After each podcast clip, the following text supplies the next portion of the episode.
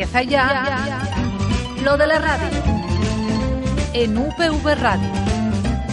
Bienvenidos al tercer programa oficial de Lo de la Radio, en los estudios centrales de UPV.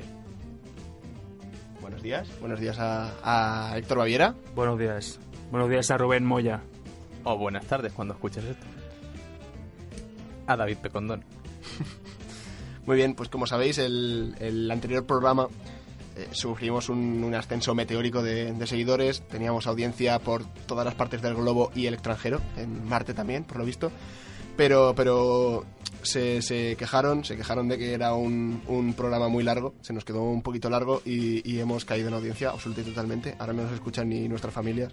Héctor está buscando ya puentes en los que vivir y ahora mismo estamos en la más absoluta de, de las mierdas, así que por favor escúchennos o, o moriremos de hambre. También me vale un cajero, un buen cajero.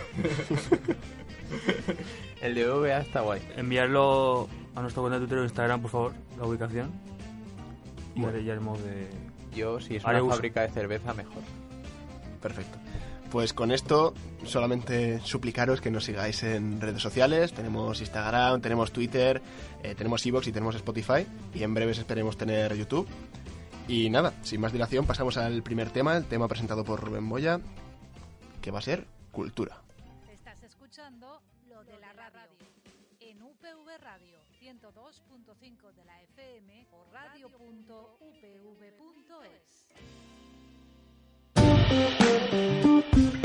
Bueno, bueno, bueno.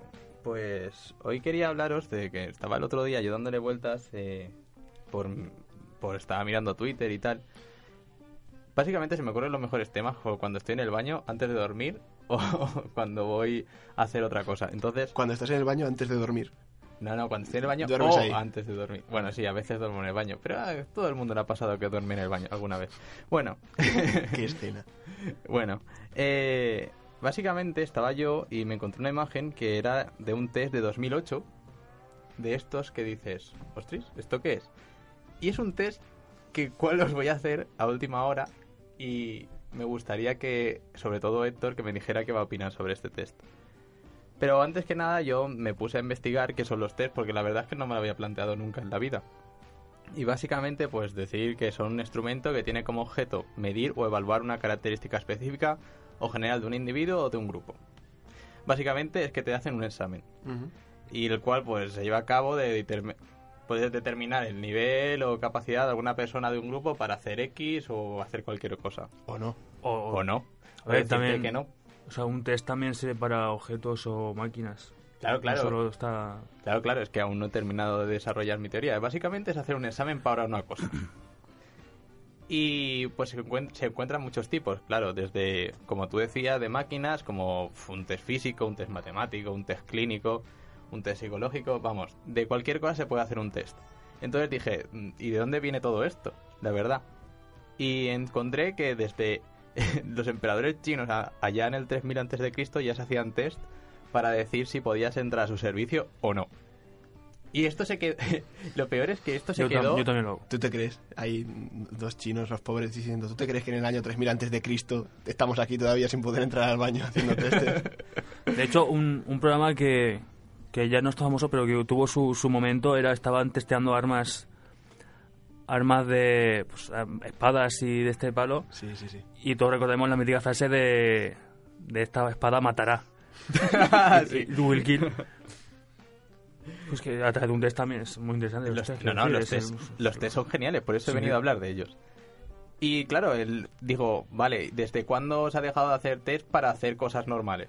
Entonces, todo esto te remontas pues al siglo XIX finales y encontramos que el Sir Francis Galton y Paul Broca decidieron hacer un test para medir la inteligencia. ¿Y cómo lo hicieron? Pues decían que básicamente si tenías el cráneo grande eras muy listo. Entonces, me cabe la opción de que Bon Cráneo privilegiado. Bon Jovi era muy listo, entonces Buenafuente también es muy listo y yo también soy muy listo porque tengo un cabezón brutal. Y, y claro, yo, pues a partir de esta premisa, digo, mm, eso no tiene mucho sentido. Entonces, luego podemos encontrar cómo el científico Wilhelm Wundt eh, emplea, como que ya se empieza a preguntar, ¿cómo piensa la gente y a partir de aquí pues somos más inteligentes dependiendo de lo que pensamos. Bueno, unas movidas que él se hacía.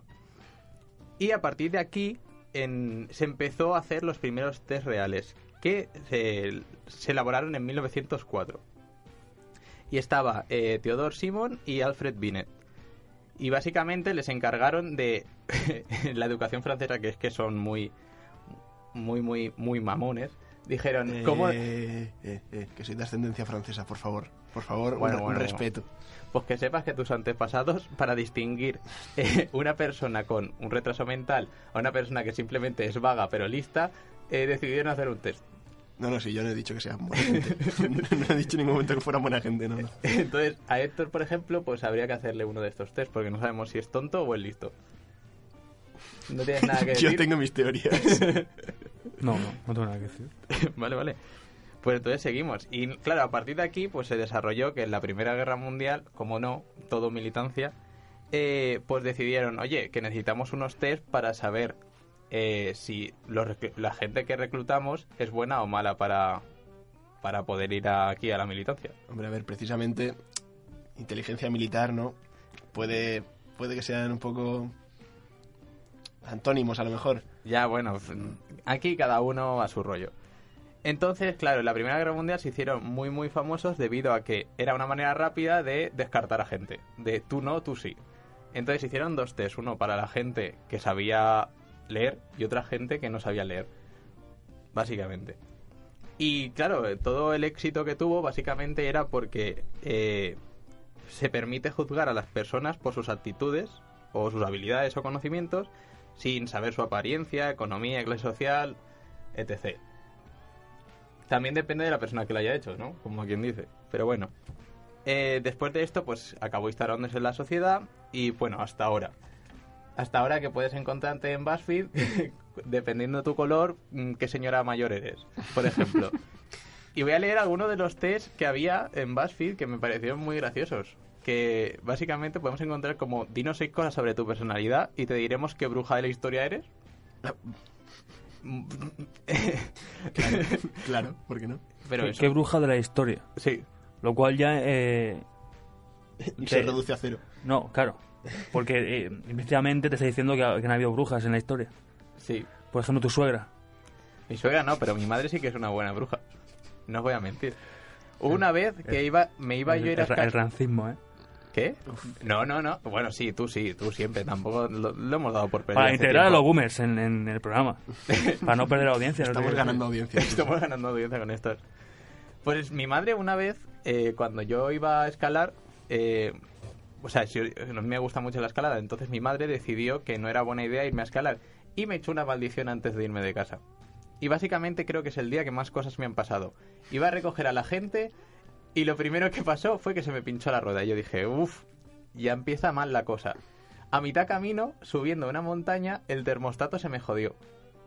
Y, cuan- y llegamos a Valencia de milagro. Bueno, aparte de que se me dio fatal la escalada ese día y que no daba ni una. Aparte, cuando llegamos a Valencia, el coche decidió que era buen momento para eh, salir humo del capó y dejarla ahí. Bueno. Entonces, yo tengo bastantes ideas de que mi madre es bastante bruja, pero eso es otro tema.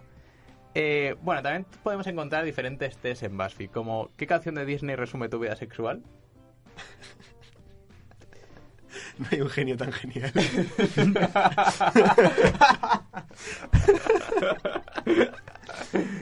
Eh, sí. Eh, por ejemplo, ¿qué canción sonará en tu funeral? Esto supongo que será Immigrant Son, Sí, por supuesto. seguramente. La que va a sonar cuando yo llegue al infierno, seguro. Pero seguro. Esa. Yo, yo creía que ya eras nativo de ahí, lo de Immigrant Song. Igual no. ¿Qué tiquismiquis eres? No lo entendí. Sigamos. Bueno.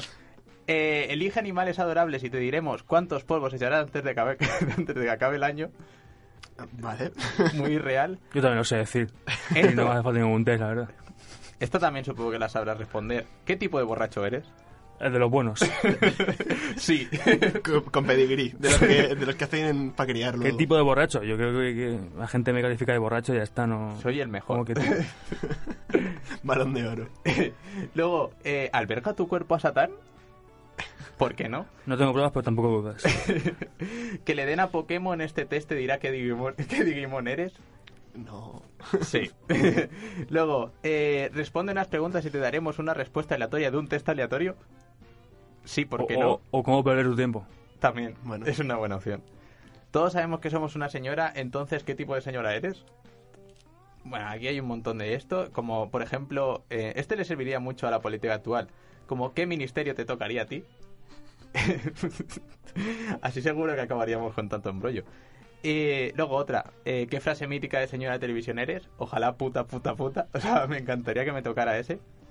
Eh, y escoge nueve cosas que, y te diremos cuál sería tu nombre pijo. Bueno, y que. Ah, bueno, y el último que dice. Sí, y si haces ese test y ya- y te llamas ya Cayetano, ¿qué te dice? Pues serías calle calle. Vale. Doble calle. Bueno, bueno, da igual. Luego, ¿qué te. re- Bueno, el, para el último, antes de haceros unos test que me hace mucha ilusión y me parece muy gracioso, os diré que. Eh, ¿qué te... O sea, el último que pone. ¿Qué te revelará que acento sexy en España es el que más te pone? A mí el murciano. Uf. A mí ninguno. A mí el de Valladolid. Tendría que planteármelo, tendría que planteármelo. Lo mío era ironía, por si no lo habéis pillado. No, tienes aquel, ¿eh? Sí. No. Tienes- Tienes aquel. No. bueno, y tengo algunos test que puedo haceros. Como qué frase mítica de señal de televisión eres, ¿cuál queréis hacer? O sea, supongo que para ti, David, por ejemplo, ¿qué, qué señora... de- Eh, Elige por mí, decide. Pues, por ejemplo, mm, ¿cuál es tu fansas? A ver, tu- di- dinos las opciones que tienes por ahí. Vale, pues os digo las opciones que tengo. tengo, ¿qué frase ti- mítica de señora eres? Eh, vamos a adivinar qué acento te pone más. El del pijo.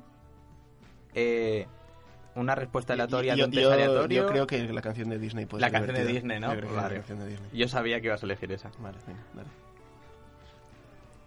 Tin, ti, ti, tin, tin. ¿Está el test de si eres tonto o solo vago? Ese también estaría muy entretenido. La verdad es que podría Pero no lo hecho. tienes. No, la verdad. Pero bueno, vamos a hacer este que es gracioso.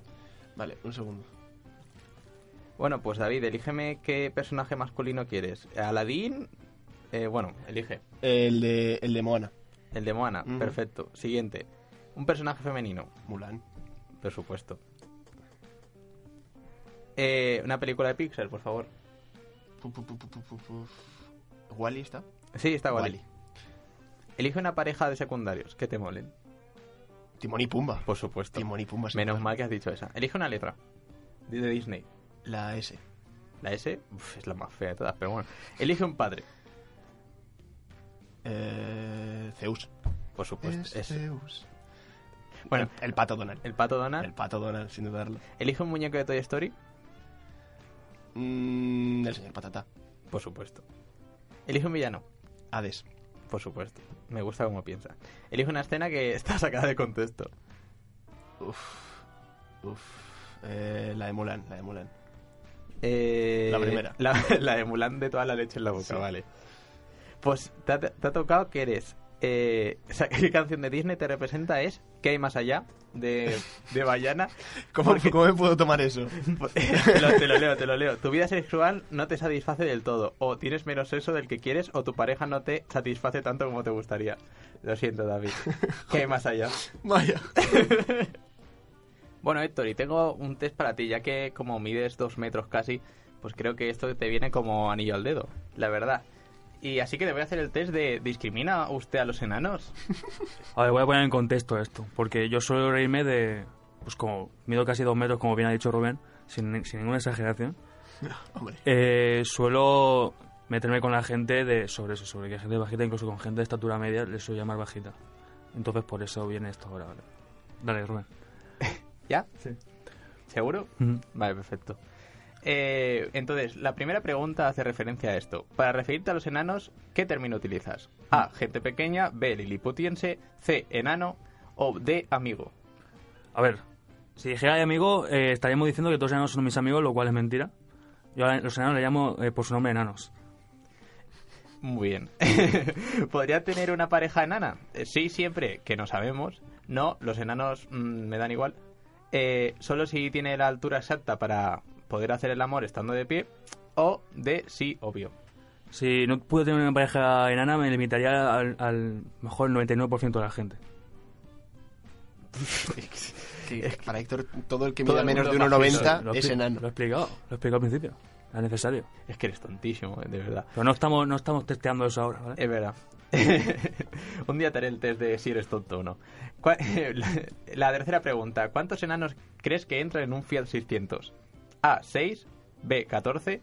C, uno solo ya que los enanos siempre piensas que van de manera solitaria y nunca llevan a nadie.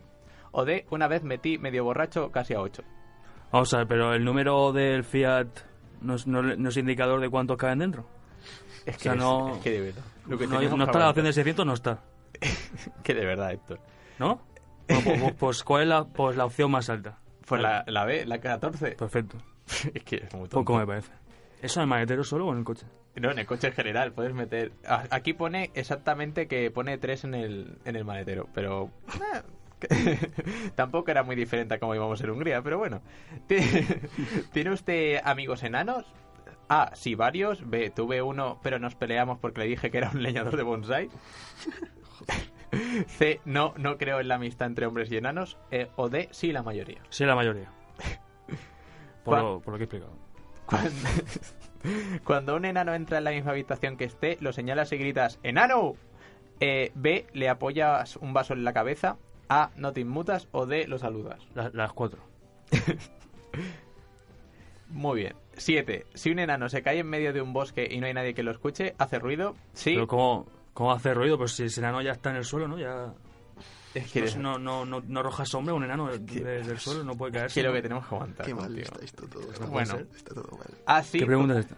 Bueno, te digo, sí, todas las cosas que caen hacen ruido, no. O sea, B, no, porque nadie lo escucha. C, no sé, siempre es gracioso ver caerse a un enano. O D, no sé si hace ruido, pero duele. La, B- la C, la, la de la C gracioso. 8. ¿Crees que se repite demasiado la palabra enano en esta encuesta? Sí, pero no me molesta. Eh, sí, la verdad, pero me molesta un poco. C, sí, dices muchas veces la palabra enano. O no, estoy acostumbrado. A ver, me parece un poco vago no buscar sinónimos de enano. Pero bueno, que no pasa nada, que yo le perdono. Bueno, eh, al final yo creo que con todas las respuestas que has hecho, yo creo que eh, la mayoría toca esta respuesta. Así que usted realmente odia a los enanos y podría decirse que es algo así como el Hitler de los enanos y que seguramente ahora mismo llevas bigote y eh, apoyarás a Alemania en el siguiente mundial. A ver, no los odio, especialmente por ser enanos, sino porque son personas. Apoyaré a Alemania en el Mundial porque Alemania es buen equipo de fútbol y lo de ser Hitler no... Sin embargo, lo de llevar bigote. Pero bien, bigote sí. Y hay que decir que esto es de la revista Enana, ¿eh? Yo no he dicho nada de esto. Y eso co- es- es- la imprimen en, en A7, ¿no? Es que, Oh, de no. verdad. No. Bueno, muchas gracias. Espero que os haya hecho mucha, la misma gracia que me ha hecho a mí hacer esta, esta sección. Así que pasamos a la siguiente. Encuéntranos en Radio a la Carta de UPV Radio en radio.upv.es. ¿Escuchas? Lo de la radio.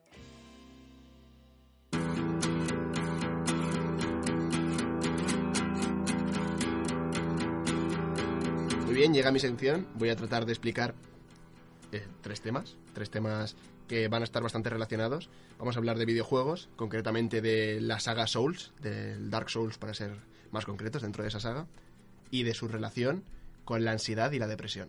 Qué juegazo, ¿eh? Es, es una barbaridad.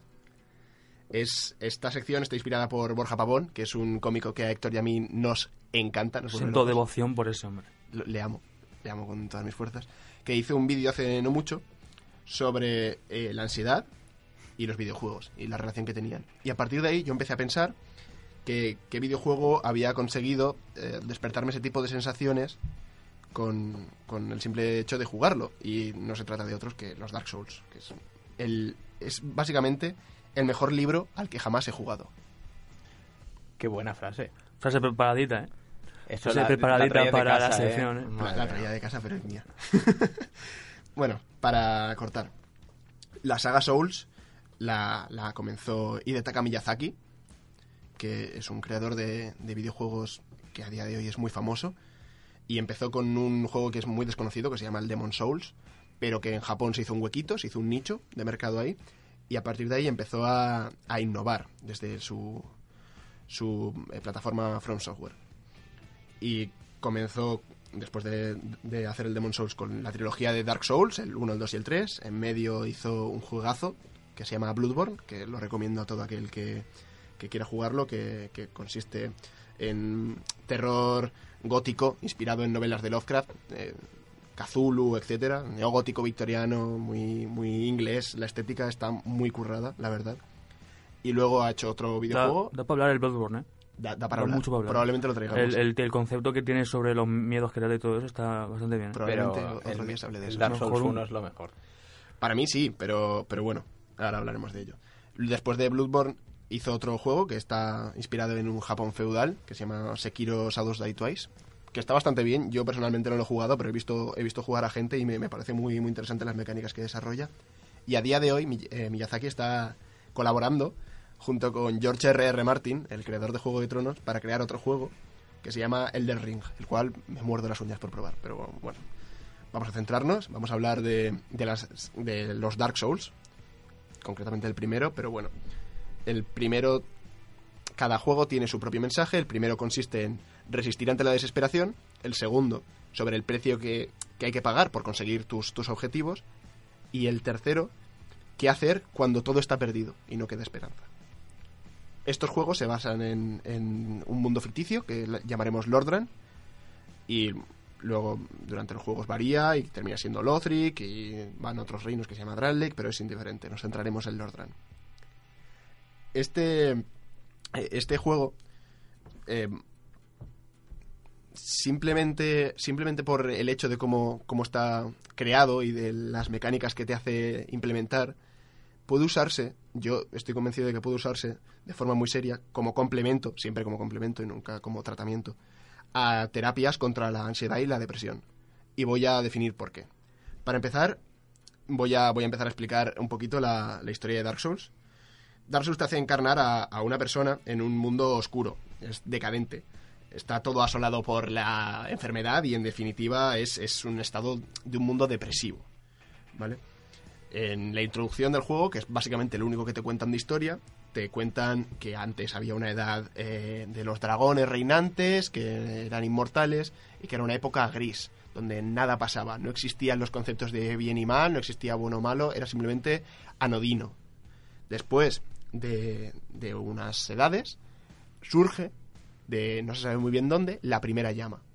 Y la primera llama no es otra cosa que una fuente de poder enorme que unas cuantas unos cuantos personajes de, de la saga consiguen coger y Domarla. final. domarla, sí, eh, someterla un poco a su voluntad y crear a partir de ahí la edad del fuego derrotando a esos dragones. Una vez que, que, que, consiguen derrotar a los dragones, fundan el reino de Lordran con Wynn a la cabeza, que es el rey supremo de, de los dioses, el padre de los dioses, es un trasunto de Zeus, podríamos decir. Hmm. Y cuando, cuando consiguen instaurar Lordran, poco a poco esa primera llama se va apagando. Como han roto el ciclo de las edades grises, a partir de ahora temen que después de una edad de fuego, una edad de luz, venga una edad de oscuridad. Entonces esos dioses intentan hacer sacrificios, intentan hacer inventos para hacer que, que- esa época de luz, que esa época de sol, dure todo lo que pueda. Pero conforme la llama se va apagando, eh, surge la enfermedad, los humanos se vuelven huecos, y con huecos me refiero a una especie de estado de abulia que podríamos encontrar en, novelas de, de Christian Banguet como, como Fausto. Es una- un estado de, de que nada te importa, un nihilismo absoluto, que simplemente no estás en tus cabales, no, no tienes ningún objetivo vital, simplemente eres, eres un ser vacío, no tienes alma. Y todas las todos los humanos se van enfermando poco a poco con eso. Cuando, cuando eso ocurre, Win, el rey, después de probar con otros de los eh, señores de las llamas eh, diferentes técnicas, se sacrifica y se, se inmola para dar su poder, su llama, a la primera llama, para poder seguir. ¿Qué pasa? Que esto surge, surge efecto durante un tiempo, pero la llama vuelve a apagarse. Y entonces vuelve la enfermedad. Y ahí es cuando sales tú, cuando tú, tu personaje, comienza su aventura. Hay una leyenda que dice que uno de los no muertos, una de las personas huecas, que las personas huecas, al no tener alma, no pueden morir, va a ser el encargado de resucitar todo ese mundo, va a ser el encargado de dar otra vez vida a esa llama. En ningún momento te dicen que, que seas tú, en ningún momento te dicen que, que eso sea algo bueno o algo malo. Simplemente dicen que hay una leyenda que un no muerto va a, va a hacer eso. Y, y bueno, oyes la leyenda y te lanzas a cumplir tu, destino. El resto de la trama, lo bueno que tiene este juego es que no, no se explica. No hay nadie que te diga la trama como tal. La trama se descubre, se descubre a través de los escenarios, a través de hablar con NPCs, a través de hablar con, con... No hablar, interactuar con objetos que te tienen una breve descripción de su historia.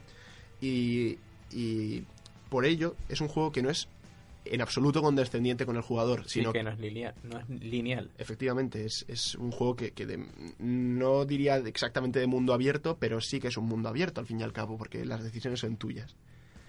Y confía, confía, confía Miyazaki en sus jugadores, confía en la habilidad que tienen y no, no les trata como otros juegos que te ponen un tutorial de 25 minutos para que sepas cada uno de los controles y qué tienes que hacer en cada momento. No te lleva de la mano, te suelta y, y deja Ya. que tú juegues, que experimentes. Y a vivir. Efectivamente. Además, hay que decir que este juego no es nada fácil. No, no, no, no. Es un juego que, precisamente porque estás desubicado, no, no sabes nunca qué es lo que tienes que hacer, no sabes cómo enfrentarte a los enemigos, y cuando crees que sabes enfrentarte a ellos, te surgen otros o los mismos, pero puestos en diferentes situaciones que simplemente te, te hacen mejorar, te hacen improvisar. Llegaremos a eso. Pero ¿cómo, ¿cómo puedo relacionar un videojuego como el Dark Souls con la ansiedad y la depresión? Muy bien. Pues estas, est- estas estas tres materias pueden unirse a través de la psicología. Porque, bueno, yo leí hace un tiempo una teoría psicológica que se llama la teoría de la autodeterminación, que básicamente explica que hay tres, nece- tres necesidades eh, psicológicas básicas para un ser humano y que cuando no se cumplen pueden llegar a estados de este tipo u otros. Estas tres necesidades son la relación, es decir, conectar con tu entorno, con eh, la gente con la que te rodea, etcétera. La competencia, es decir, sentirte hábil, sentirte capaz, sentirte suficiente. Y la autonomía, que consiste en tener libertad, tener control sobre tu vida, básicamente. Muy bien, ¿cómo puedo relacionar estos tres conceptos con, con los Souls? Pues empecemos por, por la autonomía. Como, como no te pon- pone ningún contexto, no te pone ninguna flecha hacia donde tienes que ir, ni ningún tipo de objetivo primordial, eh, la libertad del juego desde el principio es prácticamente total, prácticamente absoluta. Tú eliges tu camino y tú, a través de tu experiencia, tienes que decidir si has acertado por ese camino, o si tienes que elegir otro, o... En fin, que es, es al final... Sí, que no es lineal, mismo. que puedes ir dando de vueltas a la misma cosa. Si crees que, que ese no es el camino que tienes que seguir porque simplemente no eres capaz de superarlo, puedes intentarlo de otras formas. Nunca hay una sola opción para, para hacer una cosa. Y todo esto si- simplemente se, complementa por el perfecto mapeado del juego, porque está todo interrelacionado y eso es lo que le da realmente una sensación de libertad. También la- nos podemos hablar de, de la relación a través de la competencia. O sea, a través de, de conectar con los NPCs, perdón. Los NPCs eh, te ayudan a sentirte que no estás solo, porque hay muy pocos, pero la mayoría de ellos también están en ese estado. La mayoría de ellos están como una especie de estado latente, esperando a que ocurra algo. También nostálgico algunos. Sí, y todos tienen un sentido del humor un poco extraño, todos se ríen. Pero hay algunos, como puede ser Soler o Sigmeyer de Catarina, que, que simplemente son un rayo de luz. Tanto figuradamente como literalmente. Ya quien lo haya jugado sabrá por qué lo digo.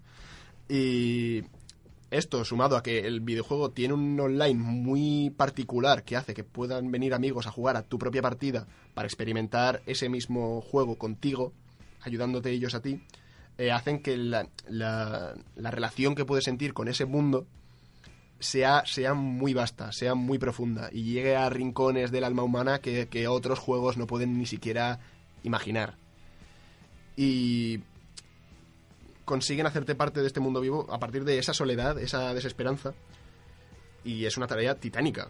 Es, es- es una tarea que, que- como digo, prácticamente nadie ha conseguido y Miyazaki en este juego me parece que lo clava, sinceramente. Y la parte más importante del juego, para mí, es la parte que atañe a la competencia. Eh, cómo te hace sentir frente a los enemigos, frente a los jefes finales, eh, cómo te da y te quita esa sensación de poder, cómo, cómo de repente crees que eres capaz de algo y te das cuenta de que en absoluto. O al principio tú simplemente empiezas y, y te tomas los retos como, como algo que, bueno, vale, vamos a empezar. Y te parecen imposibles. Pero a través de tu derrota tú dices, vale, he perdido, pero he perdido por esto. Creo que puedo mejorar si hago esto. Creo que puedo mm, sentir que, que- que este enemigo en particular tiene este defecto y a través de tú y de tu inteligencia puedes conseguir derrotarlos.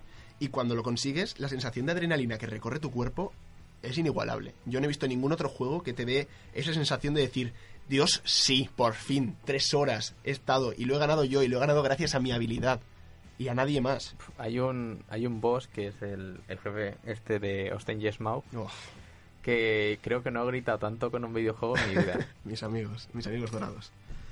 Sí, es al fin, al final lo que hace es que que, esa sensación de, de empoderamiento a través del juego te, enganche y, sea un bucle dentro de tu propia vida y te, lleve a, sentirte hábil, no solamente para algo dentro de ese videojuego, sino también para tareas externas. Y nada, pues ya resumiendo, a través de esta aventura no solamente aprendes a conocer el mundo del orden, sino también a conocerte a ti mismo, a ponerte delante de retos y aprender a afrontarlos. Te obliga a gestionar tu frustración y a enfocarla. Y cuando lo consigues, te recompensa por ello. Que eso es lo que mejor hace este juego, recompensarte por tu esfuerzo. Si, si ha cambiado el género y el mundo de los videojuegos es precisamente porque ha conseguido aunar estos tres factores que, a mi entender, nadie había conseguido hasta ese momento. Y si tuviera que decir, siempre se dice que el cine empezó a ser, a ser cine a través de Ciudadano Kane. Pues yo, Lo, lo va a decir, ¿eh? Cuidado porque lo va a decir. yo es que yo, yo Lo, lo va a decir. en mi humilde opinión, los videojuegos comienzan a ser videojuegos de verdad, comienzan a transmitir mucho más a partir de, de Dark Souls. ¿Quiere decir que Dark Souls es el ciudadano Kane Kane de, de los videojuegos? En mi opinión, sí. En mi humilde opinión, sí. Y ya resumiendo, para todos aquellos que no tengan tiempo de, de jugarlo, o medios, o simplemente ganas, voy a recomendar eh, un playthrough, una, una aventura que, que, que está grabada en YouTube y que consiste en dos youtubers que igual los suenan. Uno es Low Logio, de La Batamanta, Cherry Manguera, todos estos. Yo soy muy fan personalmente de, de él. Y Outconsumer, que es un amigo suyo, que tiene un canal de videojuegos así como más de deporte, pero se juntaron los dos para hacer eh, un playthrough de este videojuego y es genuinamente divertido, es, es desternillante, no puedes dejar de reírte con ninguno de los capítulos. Me habré visto esa serie, nació en 2014 y me la habré visto 5 o 6 veces entera. Son 44 capítulos o así de media horita y, y al final llegas y, y llegas con ellos y es, es una, una forma de grabar muy entretenida, muy divertida y podéis descubrir el mundo del orden a través de ellos. Dicho esto, simplemente agradecer a, a Itaka Miyazaki otra vez el existir y seguir trabajando y espero que, que el género de los videojuegos siga, siga por este camino.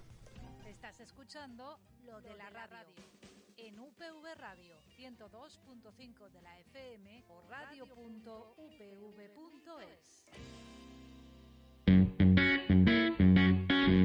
Bien, me toca, me toca a mí con, con lo mío. Y hoy voy a resucitar un poco lo que comenté el programa pasado. Pondré en contexto, porque en el programa pasado eh, concluí diciendo que las personas sean horribles. Y me di cuenta de la mejor conclusión un poco simplista. Que decir, las personas son horribles. Las personas son horribles por, por una determinada razón. Son horribles por, por la sociedad, porque sí, vivimos en una sociedad. Y pues... The S-word, lo ha dicho. Te morías por decirlo, Eh, ¿verdad? la verdad que sí. Vivimos en un mundo y un, y un sistema que, que nos obliga un poco a ello, a ser horrible, a pensar en nosotros mismos en, y, y tener poco tiempo, no porque no queramos, sino porque no podemos pensar en, en lo demás o, o hay una dificultad en ello. Sí que hay gente que fuerza, se esfuerza en ello, pero que no es, no es la norma común, no quiero decir. Y esto es pues porque tenemos que trabajar y cada día cuenta, eh, el sueldo de un día es necesario para llegar a fin de mes, eh, la competencia es brutal, aunque a Pecon le parezca que la competencia mola muchísimo, ¿Quién ha dicho eso? en, en su sección dice la competencia es necesaria, necesaria hasta cierto punto. ¿Quién ha dicho eso? Voy a... De hecho, eso exactamente. No, no, no, no. no. Ahora voy a decir una frase que tú me dijiste hace dos programas. Héctor, No has entendido nada. No, no. Te dije. te dije. Y sí, así pronto. se cierra el círculo. Has dicho que, que la competencia. La competición era una de las necesidades básicas. Sentirte competente. Sentirte competente. Pero No, para pero eso, no competitivo. pero para eso necesitas Son competencias. cosas totalmente diferentes. No tiene nada que ver. Para eso necesitas tener competencias. No. Bueno, como fuere. Sea como fuere. O como fuese. Eh, esto viene dado a que pues, la mayoría de las personas vivimos con desventajas, unas más que otras, obviamente. Y, pero hay gente que, que no tiene ninguna desventaja. Todos sabemos a quién me refiero. Ah, Héctor. No, yo, yo precisamente no. Y es necesario, por tanto, competir por, por cada recurso, por cada puesto de trabajo eh, de ascenso que nos permita tener más dinero. Pues al final no, nos, nos crea como personas que estamos en- vivimos en un caos, no sabemos qué va a ser nuestro futuro, por mucho que tú te planees el día de mañana tener una familia o tener este puesto de trabajo, pues no sabemos. A lo mejor mañana te levantas y te pasa una desgracia horrible y tienes que estar ingresado y no... Qué Y, bien, pues, pues qué bien se ha quedado la y como está el asunto hoy en día, pues a lo mejor incluso te pueden despedir y pues La alegría de la huerta. pues ahí está. Es que es- el mundo es así y es horrible. Y, y yo, y quiero decir, y no sé si os pasa a vosotros, pero quiero decir, no, no hay veces que, que te entra una rabia interna increíble de, de, de coger y decir, vámonos a la calle a quemar contenedores, Sí. a levantar baldosas y tirarse a los policías. Dos o tres veces por semana. Pero es que es brutal y yo no sé cómo hace la gente para, para sobrevivir a eso.